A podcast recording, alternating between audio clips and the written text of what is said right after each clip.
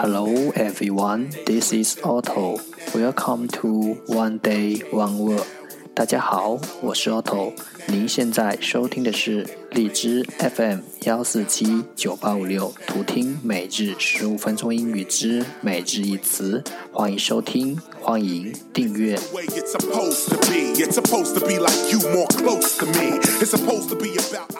微信公众号 auto everyday O T T O E V E R Y D A Y 请添加，让学习英语融入生活，在途中遇见未知的自己。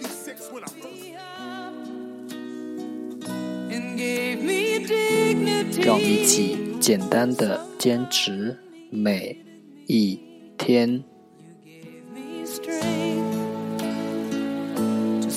they three hundred and twenty one。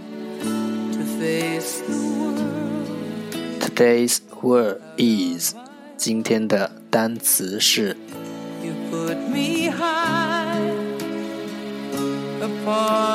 flicker flicker f l i c k e r flicker 动词闪烁。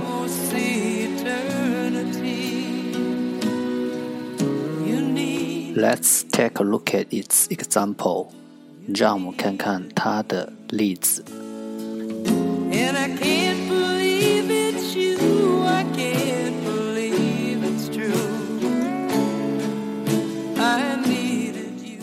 Let's take a look at its English explanation.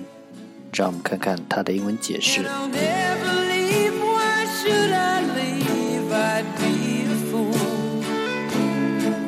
The stars flicker in the sky. 星星在天上闪烁。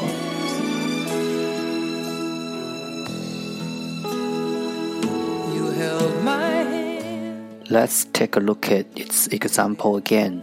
让我们再看看它的例子。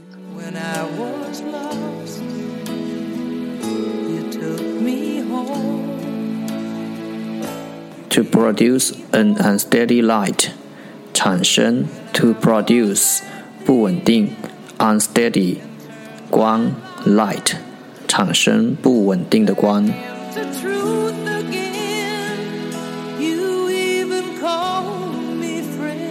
The stars flicker in the sky.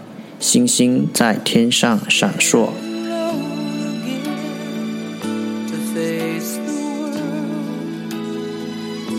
Flicker, flicker，闪烁。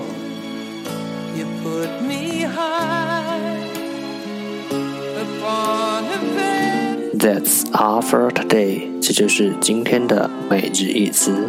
如果你喜欢我们的节目，请为我和那些愿意坚持的人点赞。会和我一起用手机学英语，一起进步。See you next time，再见。